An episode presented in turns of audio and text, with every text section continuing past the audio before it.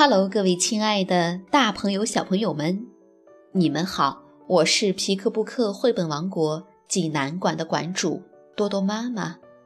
今天给大家推荐的绘本故事名字叫做《菲菲生气了》。济南的朋友们可以到皮克布克绘本馆里来借阅这本书。小朋友们，你们准备好了吗？下面就跟着多多妈妈一起走进皮克布克绘本王国吧。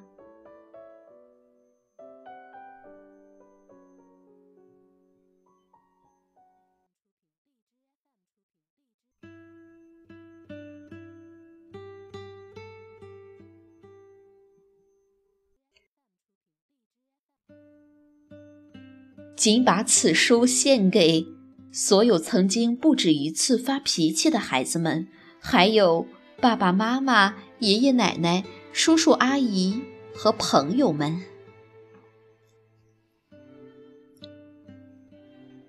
菲菲生气了，非常非常的生气。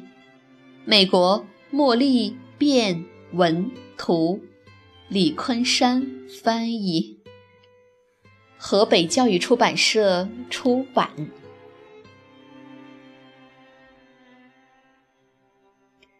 当菲菲玩的正高兴时，她的姐姐一把抓住了大猩猩。姐姐说：“该我玩了。”菲菲说：“不行。”妈妈说：“行，菲菲是该她玩了。”姐姐用力夺走了大猩猩，菲菲跌倒在卡车上。哼，这下菲菲可气极了。她踢打，她尖叫，她想把所有的东西都砸掉。她发出火红、火红的咆哮。菲菲是一座就要爆发的火山，菲菲生气了，非常非常的生气。砰！他跑出了门，他跑啊跑啊，一直跑到再也跑不动了。然后他哭了一会儿，他看看石头。看看大树，又看看羊齿草。他听见了鸟叫。菲菲来到老榉树下，他爬了上去。他感觉到微风轻吹着头发。他看着流水和浪花。这个广大的世界安慰了他，菲菲觉得好多了。他爬下树，往家里走。到家后，他打了声招呼：“我回来了。”屋子里暖暖的，香香的。看见菲菲回来。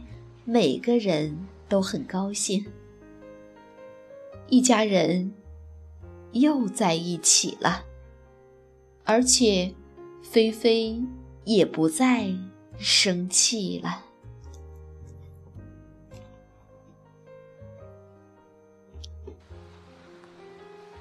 小朋友们，这个故事好听吗？小时候，每当我气急了的时候，就会觉得自己像是世界的中心点，是座一触即发的火山。那种想要爆发、即将爆发又怕爆发的状态，是一种很可怕的感觉。作者茉莉便在回忆自己童年经验时这么说。基于这样的回忆，他创作出《菲菲生气了》，非常非常的生气。直指每个孩子在成长过程中最难学习的一课，如何控制及处理情绪。